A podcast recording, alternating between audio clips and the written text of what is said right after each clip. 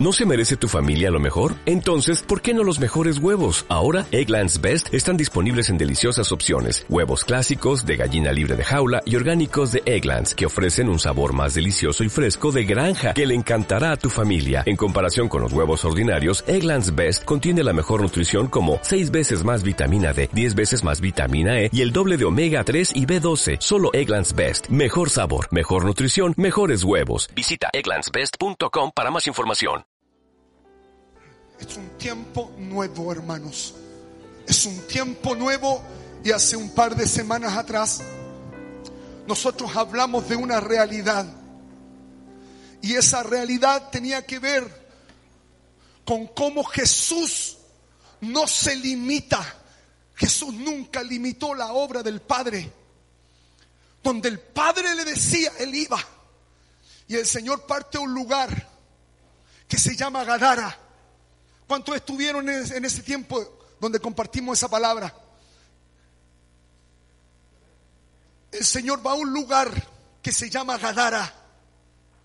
Y en ese lugar hay un endemoniado. Y este endemoniado tenía ciertas características. Nosotros venimos hablando de cómo se conforma el querub, de cómo se conforman la casa de Dios en un ordenamiento de cuerpo celestial de Cristo. Entonces,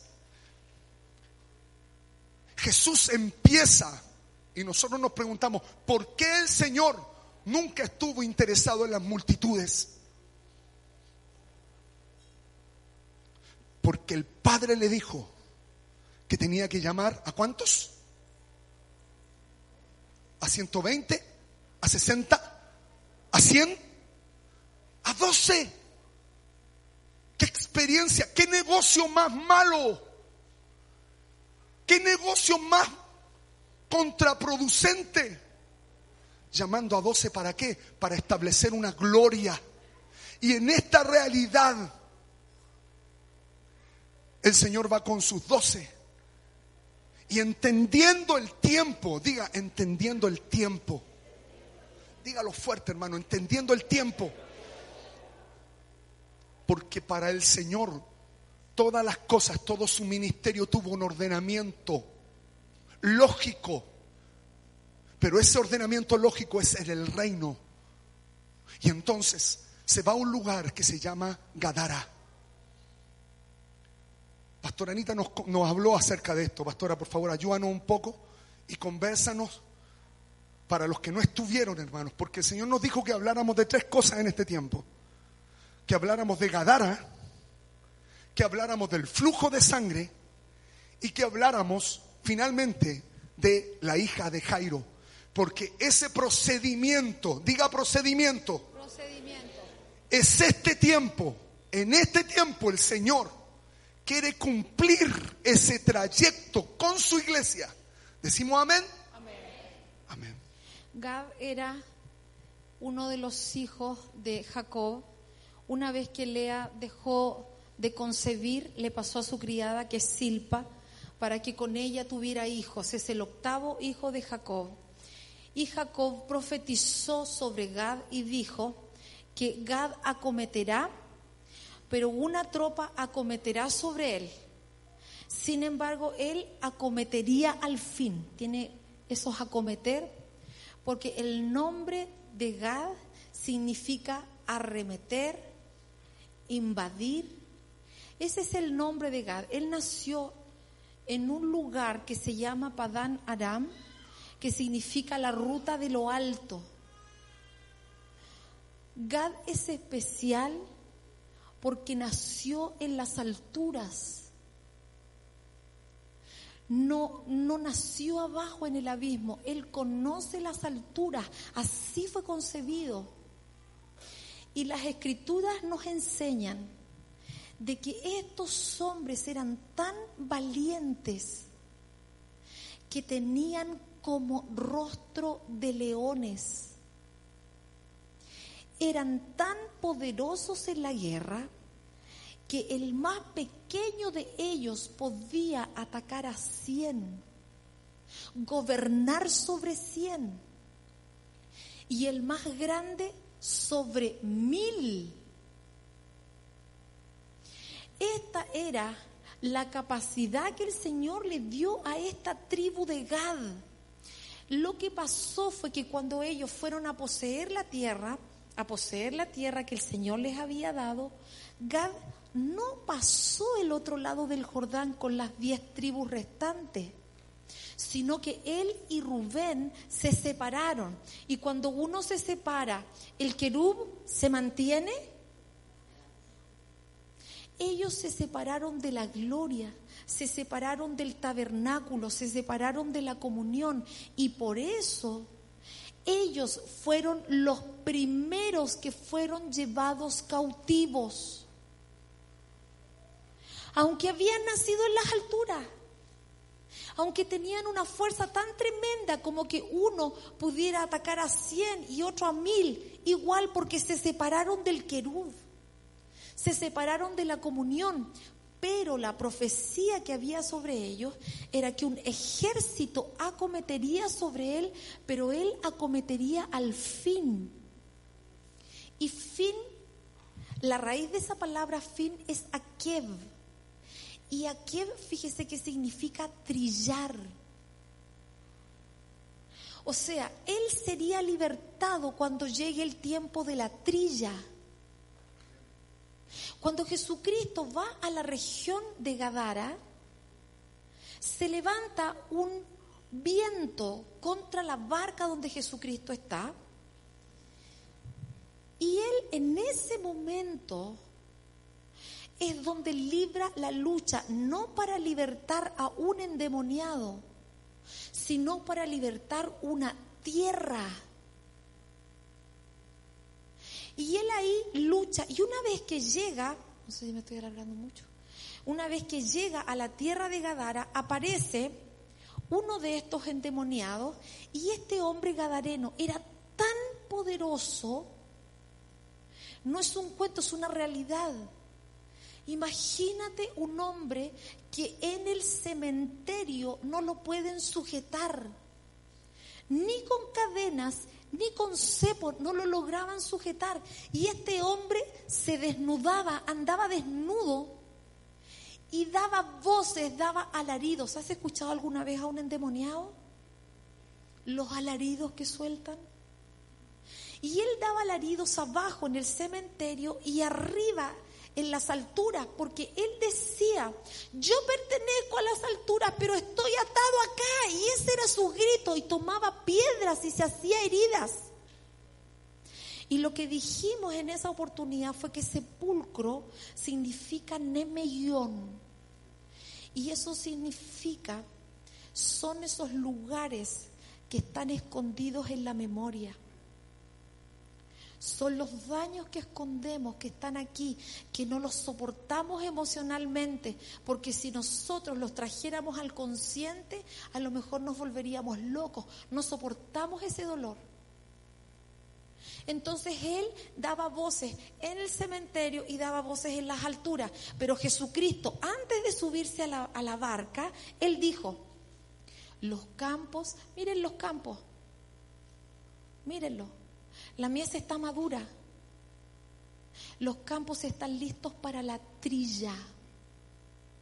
Entonces él dijo, hoy día llegó el Akev, hoy día es el día de la trilla, hoy día se tiene que liberar Gad.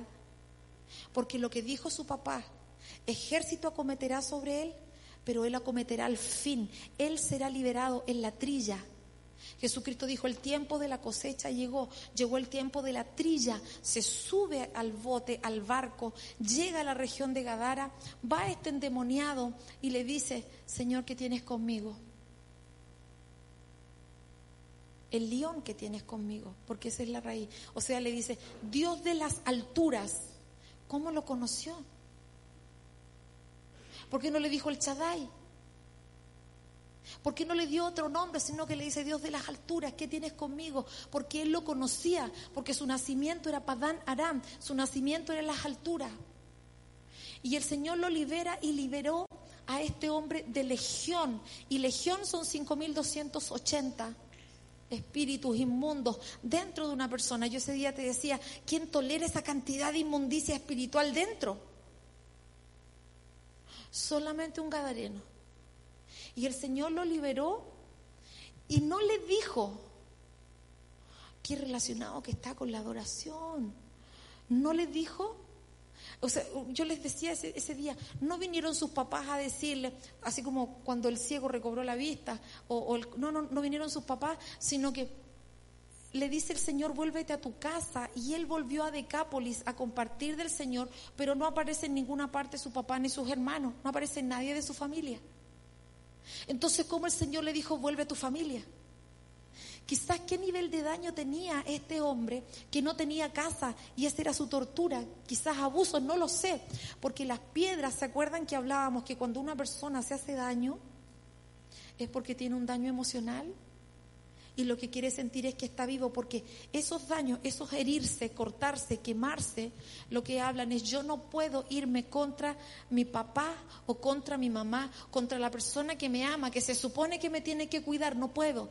Y la forma de soltar el dolor es hiriéndose. Y este hombre sería y el Señor lo liberta y le dice, vuélvete a tu casa. Y él se vuelve a predicar. Entonces, ¿cuál es la casa? Es lo que le está diciendo, conéctate con tu casa celestial. Conéctate con tu casa celestial, porque nosotros, si somos de esta tierra, es verdad, pero nosotros tenemos un lugar en los cielos, la habitación que el Padre nos fue a preparar. Esa es la verdad, esta, esta es una realidad temporal. Esto es corto, pero nosotros somos de allá. Y Él volvió allá y se restauró. Y lo que dijimos para terminar es que lo que el Señor está haciendo quiere liberar a las tropas quiere liberar al ejército. ¿Qué cree usted que es lo que se levanta en nuestro país hoy día? Son ejércitos de destrucción. Pero hoy día el Señor quiere levantar al ejército de esa tribu, que es una tribu que entiende de las alturas, que sabe de las alturas y que tiene el poder de Dios para poder no atacar uno a uno. Mira la tremenda ventaja, sino uno por cien. ¿Cuántos habríamos aquí si fuéramos todos chiquititos, uno por cien? ¿Cuántas gente tocaríamos. Eso es lo que el Señor quiere hacer. Y hoy día en la adoración tocamos uno por cien, ¿o no? Amén. Es tan importante entender esto, hermanos.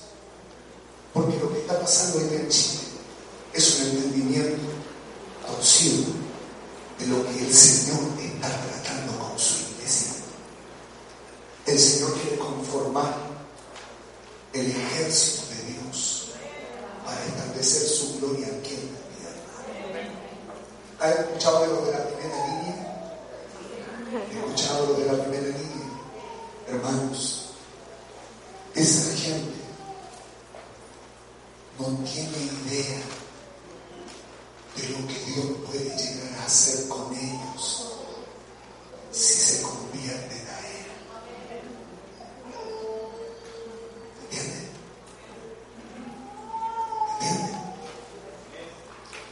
Quiero tocar un punto antes de partir al otro. Hay gente en este tiempo que está en un nivel de confusión tan grande porque su inconsciente está empezando a hablar más fuerte que antes. Todo proceso no tratado crece. Todo proceso no tratado crece. Dicho de otra manera, todo lo que está vivo crece. Por eso es importante que en el Señor demos tratamientos a las cosas que son para este tiempo, porque estamos en una estación nueva. ¿Entienden? Y como estamos en una estación nueva, el Señor está guiando, ¡ey, ey, ey, ey, ey! ¿No puedes pasar? No puedes pasar para allá si no has tratado esto.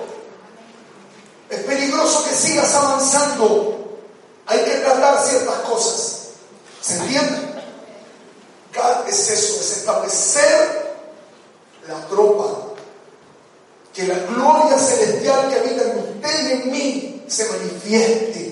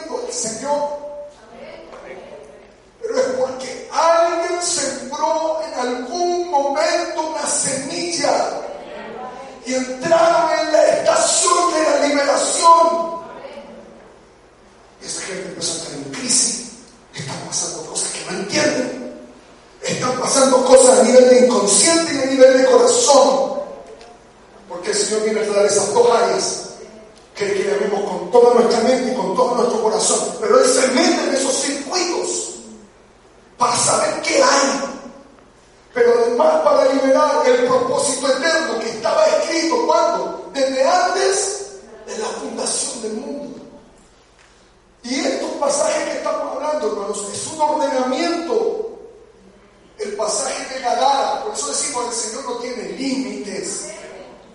Y es que hermoso entender que no tiene límites, hermano. Porque el Señor entiende que llegó el tiempo de la trilla y dice, Gadara se va a unir el cuerpo, el querú empieza a manifestarse. Mi gloria aquí en la tierra. El Antiguo Testamento dice, mi gloria no me la quita nadie. Vamos a darle la gloria a otro. ¿Se da cuenta el Señor? Termina esa situación con el Gadareno. ¿Cierto? Y el Señor inmediatamente como un rompecabezas, como un ingeniero, como un, como un arquitecto. ¿Cuál es la pieza que tiene ahora? Ok, vamos. Chicos, a sus voces. El Querub Boys. Querub Boys. Todavía la marca. Vamos chiquillo. Cruzan un lugar y llegan a un lugar muy especial.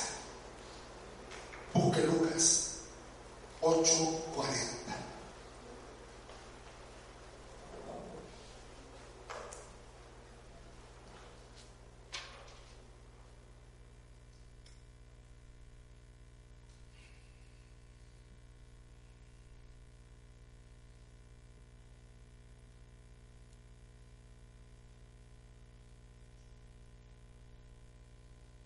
Aleluya. ¿Lo tenemos? Cuando volvió Jesús, le recibió la multitud con gozo. ¿Cómo se, ¿Cómo se sentiría usted que viene una tremenda victoria y una multitud lo está esperando? ¿Cómo se sentiría? ¿Cómo te sentirías tú? Gozosa. ¿Te gozas con ellos? ¿Y tú, Juan Pablo? Con el pecho inflado. Con el pecho inflado, como pato de silabario, ¿cierto? ¿Cierto? Le recibió una multitud con gozo. Viene saliendo de Gadara, llega a otro, lugar, sale de la barca le recibió una multitud con gozo porque todos le esperaban. Entonces vino un varón llamado Jairo, que era, anote esto en su corazón, principal. Era principal de la sinagoga y postrándose a los pies de Jesús, le rogaba que entrase en su casa. Porque tenía una hija única como de 12 años, guarde 12, 12, 12 años que se estaba muriendo. ¿Qué le pasó a esa niña? Se estaba muriendo. Y mientras iba la multitud, estos que aplaudían, estos que estaban gozosos esperando, empezaron a oprimir a Jesús. Verso 43, pero una mujer que padecía de flujo de sangre, desde hacía 12. La niña tenía, la mujer, su enfermedad tenía 12 años y que había gastado en médicos todo cuanto tenía y por ninguno había podido ser curada, se le acercó por detrás y tocó el borde de su manto. Y al instante se detuvo el flujo de su sangre. Entonces Jesús dijo, ¿quién es el que me ha tocado? Y negando todos, dijo Pedro y los que con él estaban, maestro, la multitud te aprieta y oprime y dices, ¿quién es el que me ha tocado? Pero Jesús dijo, alguien me ha tocado porque yo he conocido que ha salido poder de mí. Entonces cuando la mujer vio que no había quedado oculta, o sea, ¿qué pasó con la mujer? Salió pilla, salió a luz. temblando vino y postrándose a sus pies le decía delante de todo el pueblo por qué causa le había tocado y como al instante había sido sanada. Y él le dijo, hija, tu fe te ha salvado. Ve en paz. Quiero decir algo para que ganemos tiempo. El pasaje de Marcos, paralelo a este, dice, hija, has quedado libre de tu azote. Guarde azote.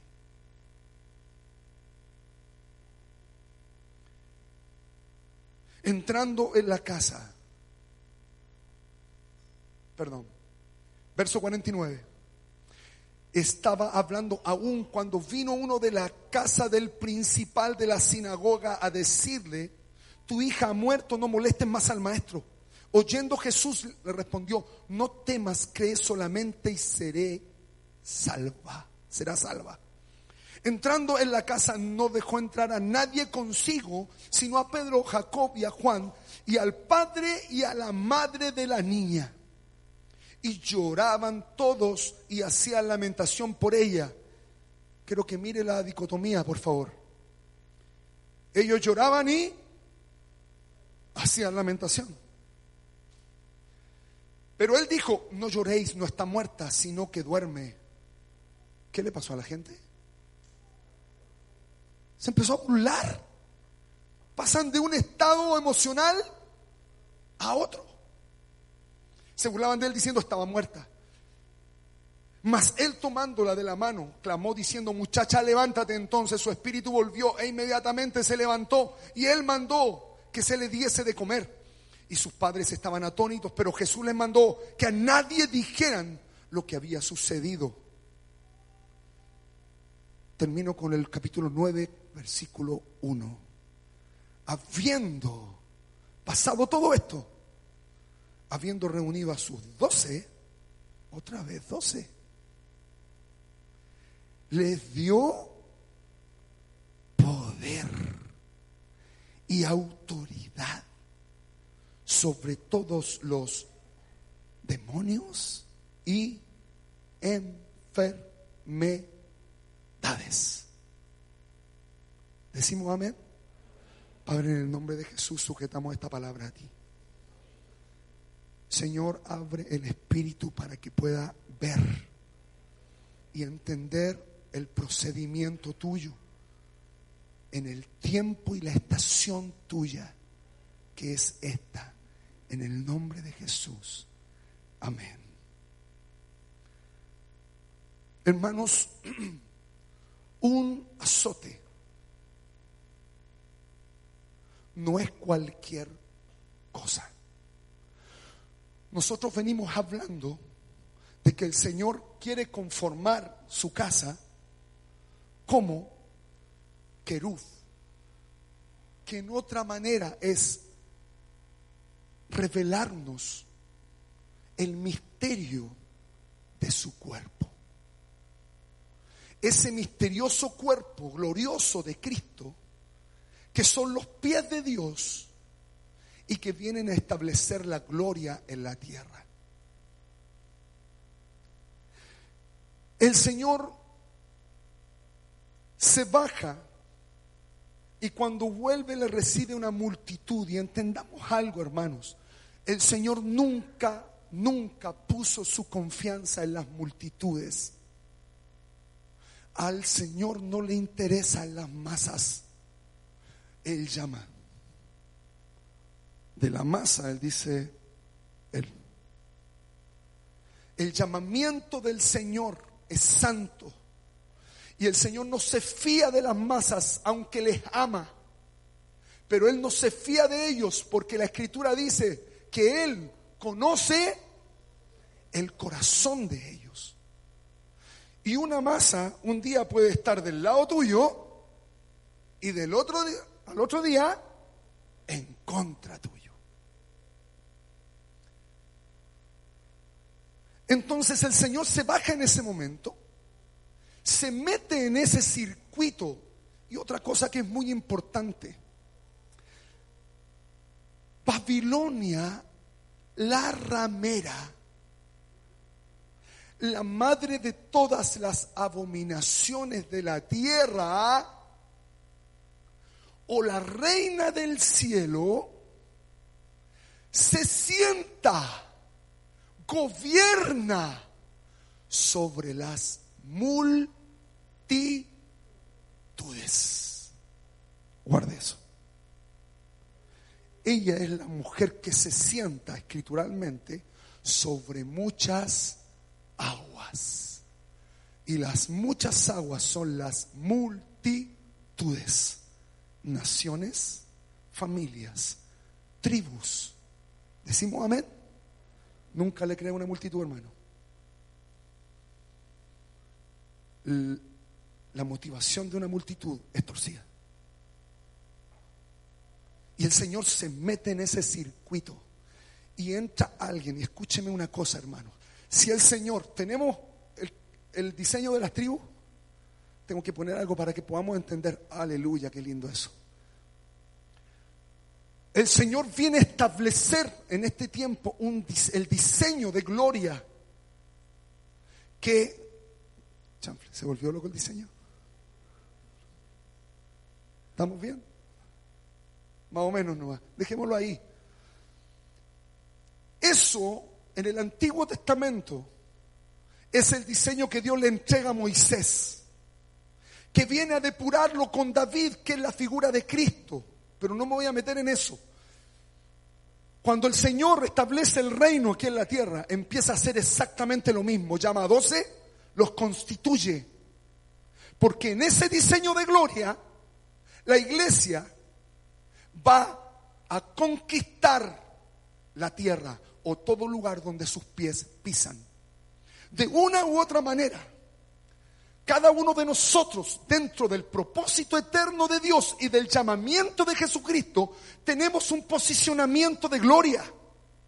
Y ese posicionamiento de gloria vas a adquirir alguna de las características de algo de eso. Entonces, cuando el Señor viene y entiende que la trilla había llegado, libera a la tropa, que es Gad. Pero Gad nosotros decimos, ah, es una tribu de Israel. No, hermano, solamente eso. Él viene a liberar la tropa, la mentalidad de tropa la mentalidad de ejército, que es muy distinta a la mentalidad natural. ¿Cuál es la diferencia entre la mentalidad natural y la mentalidad de ejército, pastora? ¿Qué cree usted? Eh, la disciplina, el entendimiento, el conocer la posición, el tener una autoridad, el tener una función específica que desarrollar de acuerdo a la voz del mando. ¿Se da cuenta? Él viene a restaurar la mentalidad por eso toma el Gadareno, que es lo que primero toca. Su mentalidad, su mente, el inconsciente. Y empieza a traer el inconsciente al presente y lo ordena. Queda ordenado. Pero había otro punto dentro de Israel. Delante de cada tropa había una persona que se llamaba el príncipe o el principal. El principal estaba delante de cada tribu. ¿Qué características tenía un principal?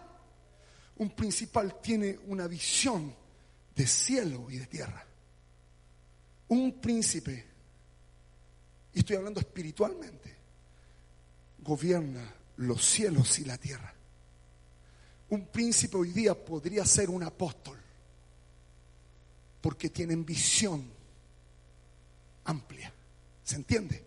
Un principal podía establecer, porque se ponía adelante, porque él conocía la estrategia, manejaba dos áreas, las áreas del gobierno y las áreas del sacerdocio.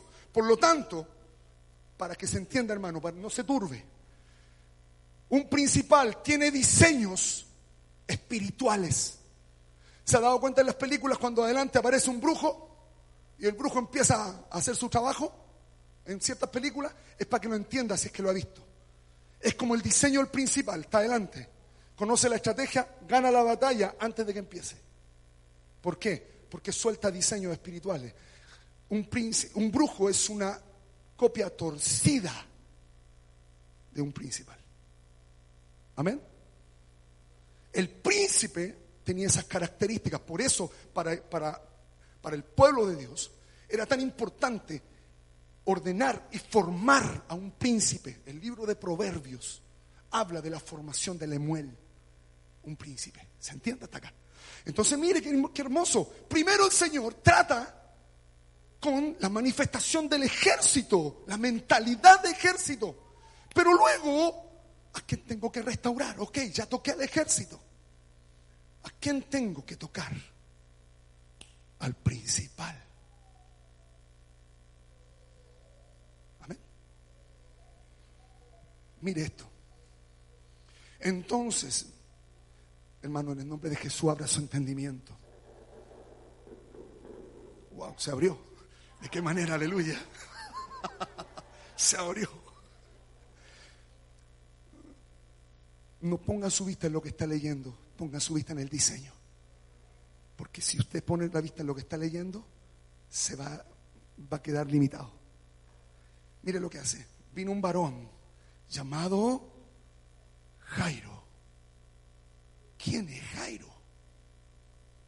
Es un principal en la sinagoga o en la sinagogue o es el principal de la reunión. Se quedó pegado en la sinagoga. El Señor está trayendo en el tiempo un entendimiento renovado para restaurar lo que estaba allá. Es el príncipe de la reunión, el primero de la reunión tribal. Entienda esto el Señor va a empezar a levantar príncipes, ya los tiene guardados. Son los que tienen entendimientos espirituales de cómo mover los cielos a la voluntad de Dios para establecer estrategias en la tierra para detener lo que está pasando. Amén. Y este, Jairo, que era principal de la sinagoga, Allá atrás, el que gobernaba. Adelante, la reunión. ¿Qué reunión? Estar ahí parado como palo obediente. Hermano, una reunión no es cualquier cosa. Hay gente que llegó aquí y no se reunió. La reunión tiene que ver con una casa que viene con un entendimiento y que puestos en la presencia de Dios y el Señor en medio de nosotros empieza a mover una maquinaria espiritual. Por eso que la gente que llegó hoy día nueva dice, ¿qué están haciendo? ¿Por qué grita tanto ese? ¿Por qué esta otra pastora, pastora gritona? Es la pastora, oh, mujer, oh, sí. ¿Entiende? Porque en el funcionamiento de Dios, Él pone los dones como Él quiere. Y entonces empiezas en un circuito de gloria donde el Señor empieza a interactuar. Y no es una reunión como la como otro tipo de reunión donde tú estás. es una reunión donde los santos suben. Eso es reunión. Congregar para subir. Entonces en ese subir tú eres edificado espiritualmente. Porque es, uy, me pasó algo loco. Voy a decir el nombre de la Anaí el otro día. Tío, estoy asustada. ¿Por qué? Es que ¿sabe qué me pasó? Dios me habló en la reunión. ¡Wow! ¡Qué lindo! ¿Qué te mostró? Me mostró un huevo con un pollo adentro.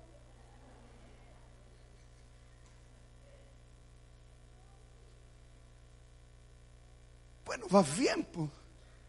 ¿Y qué te, te ha dejado tranquila el Señor en este tiempo? No, vaya a romper el huevo, mijita. Tú voy a salir a luz. Llegó tu tiempo. El Señor te empieza a mostrar cosas. Esto es un ejemplo simple. Hay otros que les muestra otras cosas y que empieza a edificarlos, empiezan a entender cosas, empiezan a armar el rompecabezas del propósito eterno. ¿Se entiende? Entonces este era un arjón, este Jairo era, diga, arjón, no arjona, no, arjón, arjón. Un arjón es un principal, alguien, un arjón sabe su, escuche, esta es la diferencia contra los de la primera línea. Eso no tienen idea de a dónde están parados. Un arjón es alguien que conoce espiritualmente el diseño que Dios le dio desde antes de la fundación del mundo. Los de la primera línea funcionan por daño de papá, daño de mamá, daño de la casa y todo lo que para ellos represente paternidad y maternidad. El Estado de Chile etcétera, etcétera, etcétera. ¿Se entiende? No estamos poniéndonos en una posición arbitraria, hermano, estamos hablando con respecto a la verdad. Entonces tú vas a reclamar lo que en ti no estuvo completo. Pero si esas personas entendieran, se acercaran al Señor y entendieran el diseño de antes de la fundación del mundo, esas personas serían una bomba. ¿Entiende? ¿Entiende? Un arjón entonces es alguien que conoce el diseño, el arquetipo que Dios desde antes de la fundación del mundo hizo con ellos. Avanzamos. ¿Qué pasó acá? Aquí hay un proceso, hermanos, que tenemos que entender. Cuando el Señor se baja en ese momento, aparece Jairo. Jairo significa al que le amanece, gozo, iluminado. Y entendamos algo, que en el proceso de principal y en el proceso de príncipe, la persona que el Señor llama entra en un proceso de iluminación o de revelación. Amén. Y eso es Jairo. Entonces, Jesús está aquí metido. Y ponga el, espíritu aquí. Baja, se encuentra con Jairo y Jairo le dice, ¿sabes? Tengo un problema. Yo tengo una hija. Hay varias definiciones de hija y de hijo en la escritura. Están los paidones, hay un montón de cosas. Pero esta hija viene de una raíz que tiene que ver con heredera. Tengo que se está muriendo. ¿Qué pasa si a quien tú le legas tu herencia se muere, Sebastián? Se pierde la herencia. se estaba muriendo y Jesús pone su mirada. ¡pa! Casa de Jairo, casa de Jairo, casa del principal. El Señor viene a meterse ahora a tratar con el principal, pero la casa del principal, el corazón. Ya trató la mente. ¿Entiende? ahora se mete en la casa. Su objetivo es la casa de Jairo, la casa del principal, la casa Simeón, Rubén, Gad, qué sé yo, qué sé yo, qué sé yo, qué sé yo, qué sé yo. Depende de donde tú seas en Cristo Jesús. Esto no es fuera. Seguimos avanzando.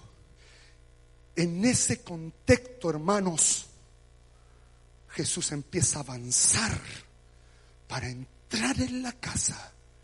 ¿Y qué empieza a hacer la multitud que está abajo Babilonia, que está bajo la ramera, que está bajo la reina del cielo.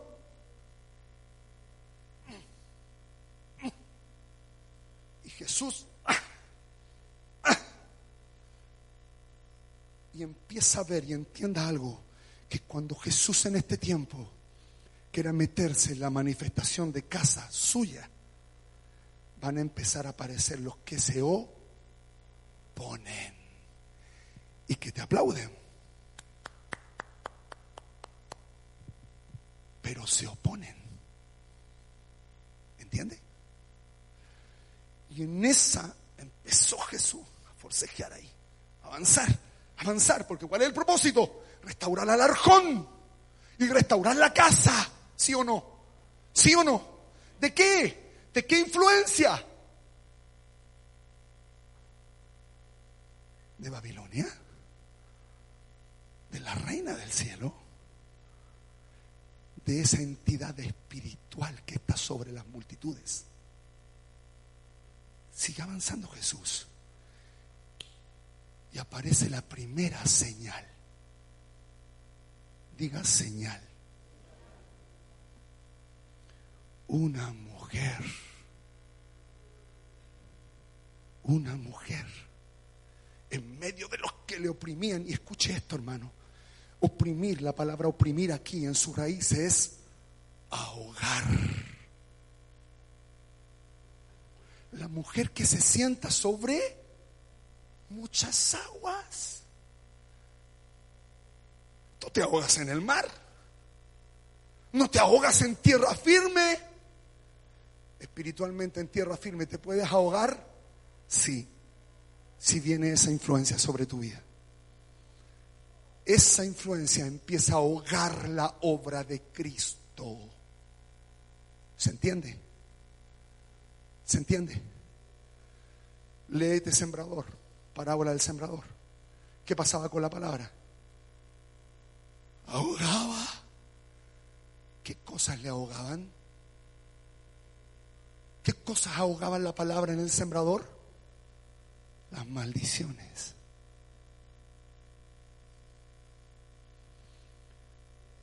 Aparece una mujer que en su original la palabra azote es una maldición. Escuche esto, hermano. Salmo 89, 32. Entonces castigaré con vara su rebelión y con azote su iniquidad. Wow.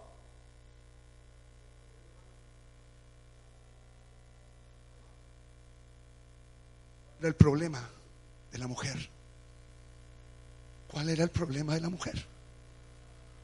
Sangre. Iniquidad. ¡Wow! ¿Qué tiene que ver la iniquidad con entrar en la casa? Con restaurar el arjón, con restaurar el principado de alguien o de la casa o de la familia. Una de las cosas que hace la sangre es te divide. La iniquidad produce división aquí adentro. La iniquidad es algo, hermanos, que tú no puedes controlar. Porque dice Juan capítulo 1 que es una voluntad. Hay tres voluntades que operan en las personas. La voluntad de la carne,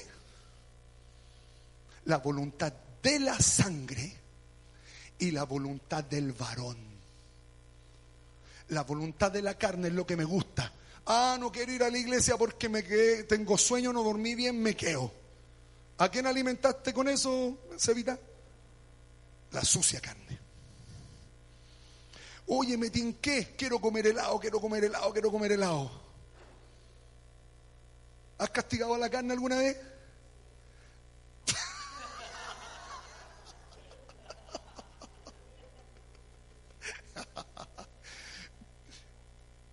Voluntad de carne.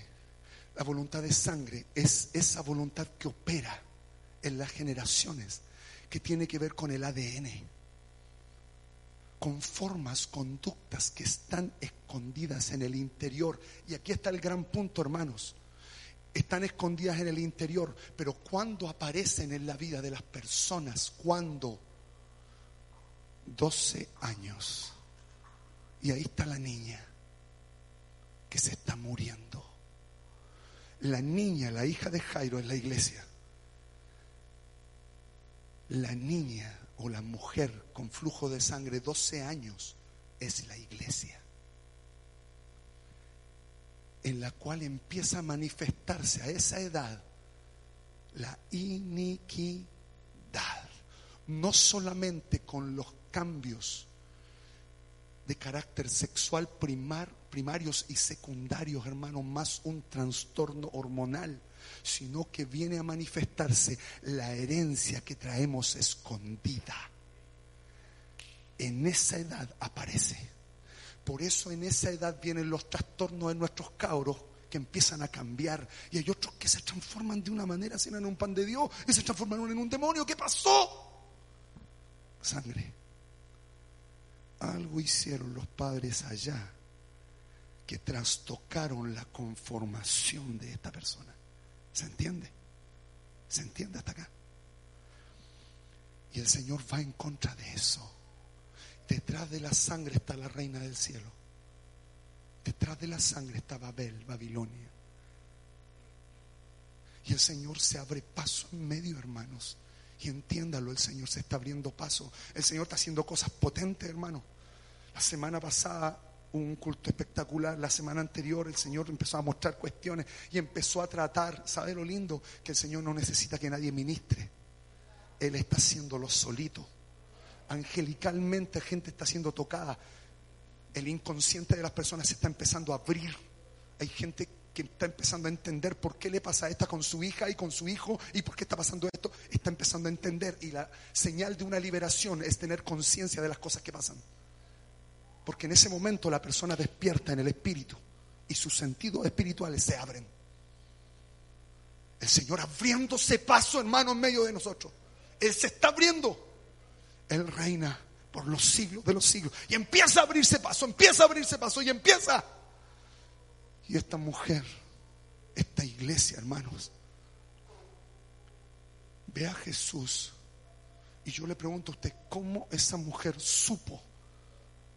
Que tenía que tocarle el manto. Si le podría haberle tocado las mechas, ya, la mecha, ya. Le saco un pelo, le saco un pelo. ¿Por qué con el manto? ¿Por qué esa iglesia sabía? Si tan solo le toco el manto, ¿por qué no sabía? Porque tiene mucho que ver con lo que ha sido sembrado espiritualmente en generaciones anteriores. Y la obra del Espíritu Santo. Porque el manto significa la unción del ungido la unción de Cristo, la unción profética que pudre yugos. Entonces Señor proféticamente tiene que empezar a remover de, de, la misma manera como removió a Gadareno, remover a la mujer, remover nuestra sangre. Hay hermanos que no se dan, logran dar cuenta que sobre su sangre hay una cantidad de brujería, hermanos. Y según ellos están súper bien y no logran percibir la raíz de hechicería que está en ellos. Porque lo que hace la hechicería te encierra en una burbuja y te hace inconsciente de todos tus actos. Literal, hermanos, literal.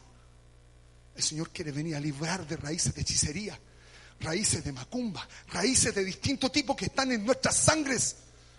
Homicidios, ¿para qué les digo? Los árboles, hermanos, las generaciones están cargadas de pecado y el Señor quiere venir a liberarla. El Señor se abre paso, se abre paso, se abre paso y alguien le toca. ¿Sabes cuál es el problema de la iglesia, hermanos? Es que el Señor permite que nos pasen cosas graves. Permite que seamos estrechados, pero no para que le reclames. Porque la única manera que el Señor tiene de tocar tu espíritu es quebrantándote. No hay otra manera. No hay otra manera. Es el quebranto. El quebranto dice, y, nosotros como, buenos jueces decimos, ah, les tocó. Cuidado, cuidado, cuidado hermano. Cuidado cómo nos ponemos delante de los demás. A veces no lo decimos, pero nuestros ojos tienen un, tienen un veredicto, nuestros ojos, hermano. Hablan más fuerte que nuestra boca. Cuando el Señor toca a alguien, nosotros tenemos que orar para que la verdad se asiente y podamos ir adelante avanzando. La única manera de tocar el manto es a través del quebranto. Porque dime que cuando no te has gastado todo tu sueldo, todos tus ahorros de muchos años y no te han podido sanar, ¿en qué condición queda esa persona, Jimena? Deplorable, dice, no me resulta nada, no me resulta nada. Encima al final le pagué un brujo y me mandó a lavar el pipí y la cuestión no funcionó. Pero si es verdad, hermano, si la gente busca, termina buscando hasta ahí. Y no hay respuesta. Quebranto, quebranto, quebranto, quebranto, quebranto. ¿Para qué? Para que nosotros conectemos. El espíritu se libere. Y en medio del llanto, Señor, ayúdame. Hay una palabra, hay una semilla arcaica que tenemos aquí a nosotros dentro. Eso se llama espíritu. El espíritu siempre se va a encontrar con Dios. Cuando está quebrantado. Vuela. Y la gente dice, yo sentí una presencia, algo me pasó. Quebranto. En este tiempo el Señor está quebrantando. Hay que avanzar, sigamos avanzando. ¿Qué pasa acá?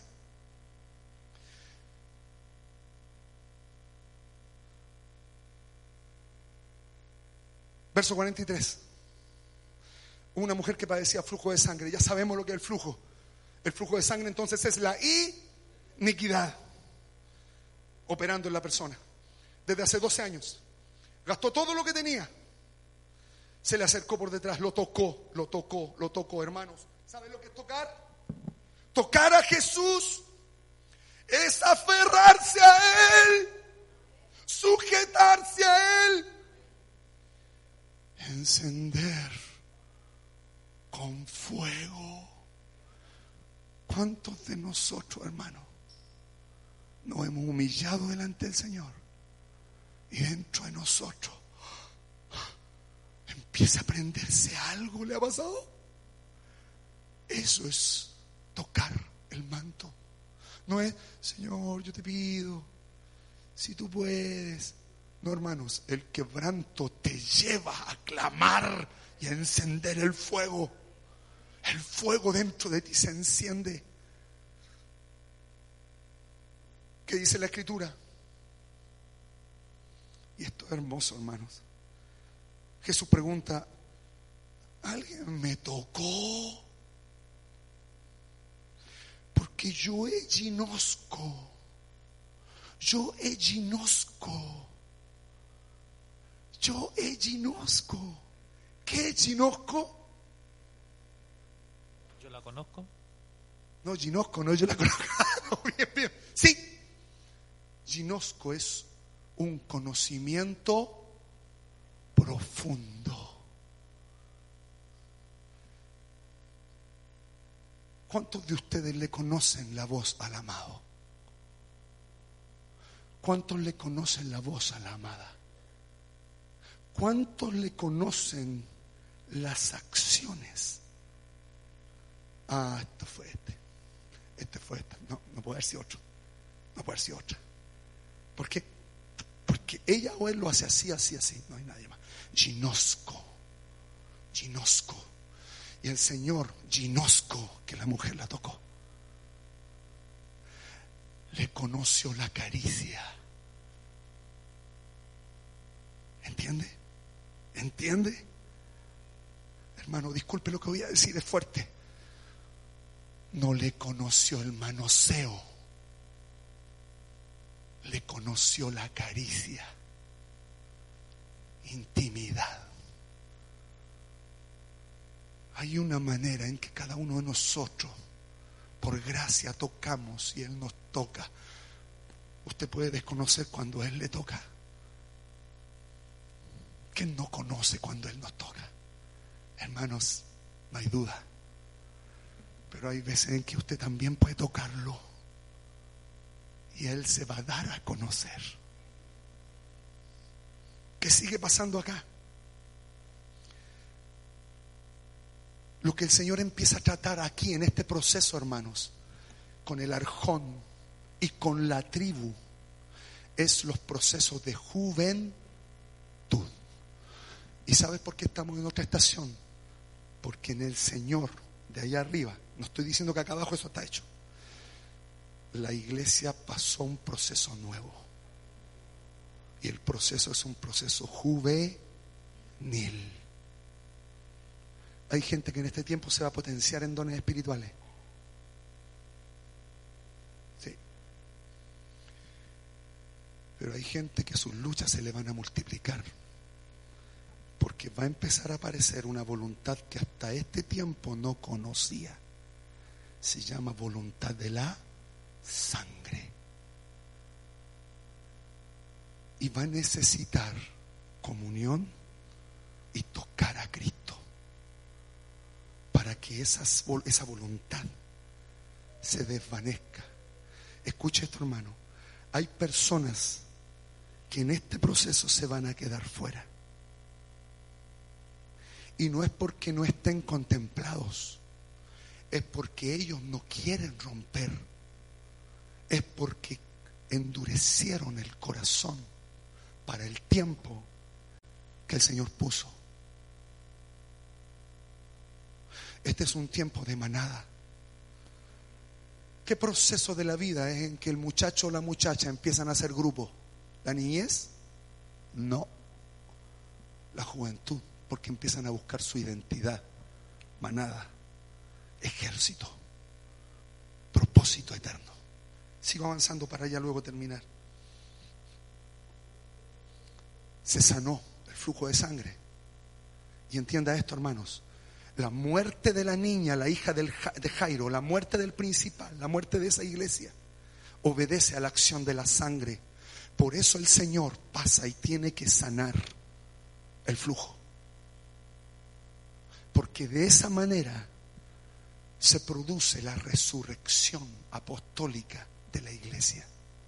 Hermanos, la iglesia no va a resucitar si no es tratada la iniquidad no va a resucitar. Porque el Señor no mezcla sus sangres. Él no mezcla las sangres, hermano. Hermano, yo te voy a decir una cosa.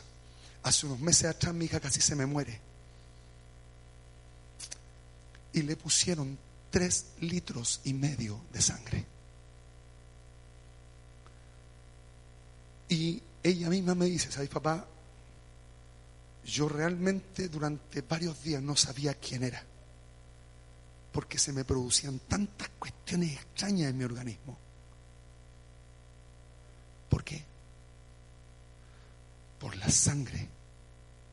Porque la sangre tiene vida y tiene voz. ¿Entiende? Por ahí entonces hay que creerle un poco a nuestros hermanos testigos de Jehová. Por ahí. ¿Entiende para dónde vamos? sanando la sangre, se produce el milagro de la resurrección.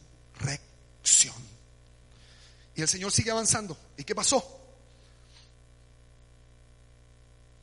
Estaba hablando aún, verso 49, cuando vio uno de la casa del principal de la sinagoga o de la reunión a decirle, tu hija ha muerto, no molestes más al maestro. Oyendo Jesús le respondió, no temas, cree solamente, será salva. Te pregunto, ¿dónde la resucitó Jesús? ¿En la casa o cuando sanó a la, el flujo de sangre? Ahí ganó la pelea. ¿Dónde ganó la pelea Jesús con el Gadareno? ¿Al lado del sepulcro o en la barca en la noche? Siempre el Señor va un combo más adelante, hermano. entra en la casa, no dejó entrar a nadie. ¿Por qué no dejó entrar a nadie? ¿Por qué? ¿Qué pasaba con la multitud? ¿Qué pasaba con la multitud? ¿Estaba bajo quién? No deja entrar a nadie. Mire lo que hace Jesús. No dejó entrar a nadie consigo, sino a Pedro, a Jacobo, a Juan, sus más cercanos. Y al Padre y a la Madre. Transición. Fundamento de apóstoles y profetas. Estamos en una transición profética para lo apostólico. ¿Para qué? ¿Para que se acabe lo profético? No. Porque si avanzamos a esta transición, llegamos a lo apostólico, se establece la paternidad. La paternidad es el hombre con los pantalones puestos. Entonces el hombre con pantalón puesto va a cubrir la necesidad de la mujer, que es la mujer profética. Es la profecía, está acá. Entonces una, la profecía que está cubierta está libre de toda extravío, influencia espiritual. ¿Se da cuenta? Entonces, cuando se establece lo apostólico, el matrimonio funciona. ¿Se entiende? La mujer conoce sus límites y su voz, y el hombre también. Hoy día estamos en una transición, y esto lo que demarca es el fin de esa transición. Llama para la resurrección de la hija, que es el fruto del matrimonio, la iglesia, para establecer lo correcto. ¿Y que hacían? Y aquí había un problema otra vez. Se nos metió la multitud, hermano. Verso 52. Lloraban todos y hacían lamentación por ello. Pero él dijo, no lloréis, de esta, esta no está muerta, sino que duerme. Y se burlaban de él sabiendo que estaba muerta. 54, más él tomándola de su mano y clamó diciendo, muchacha, levántate.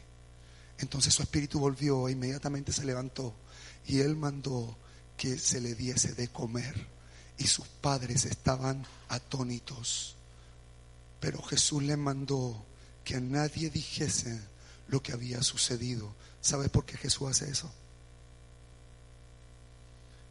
Porque esto es una profecía abierta.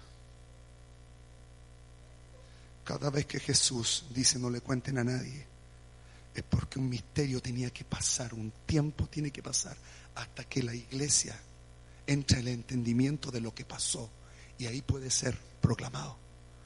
Esta profecía está abierta, hermanos. Hablamos de Gadareno y dijimos, hay un evangelio que dice que es un Gadareno, hay otro evangelio que dicen dos Gadarenos. ¿Quién dice la verdad? ¿La iglesia miente? ¿la, palabra miente? No, es una profecía abierta.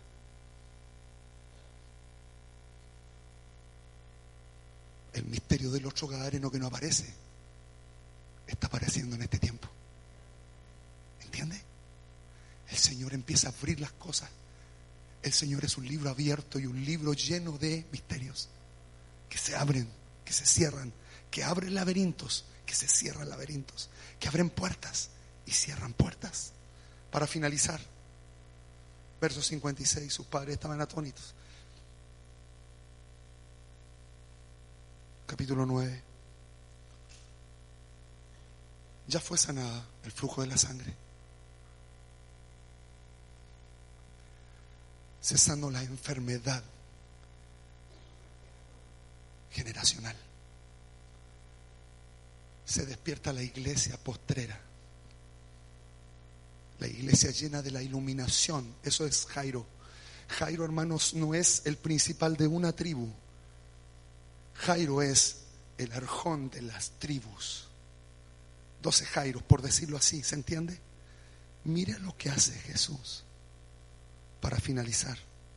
Habiendo reunido a los doce, les dio poder y autoridad sobre demonios y sobre enfermedades. Hermano, la autoridad de la casa sobre demonios y enfermedades tiene que ver con la sanidad de la iniquidad de la casa y la liberación de Gad.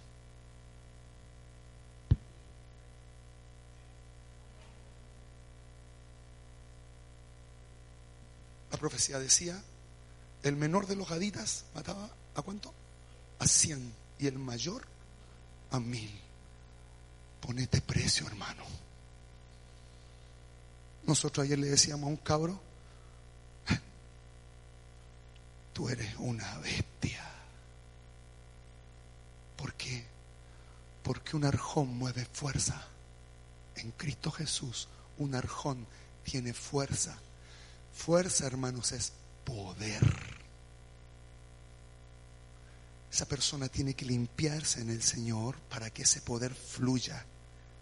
Puede fluir en ciencia, puede fluir en gloria, puede fluir en, poder, en, en imposición de manos, puede fluir en revelación. Eso es poder. No tengas en menos tu llamamiento.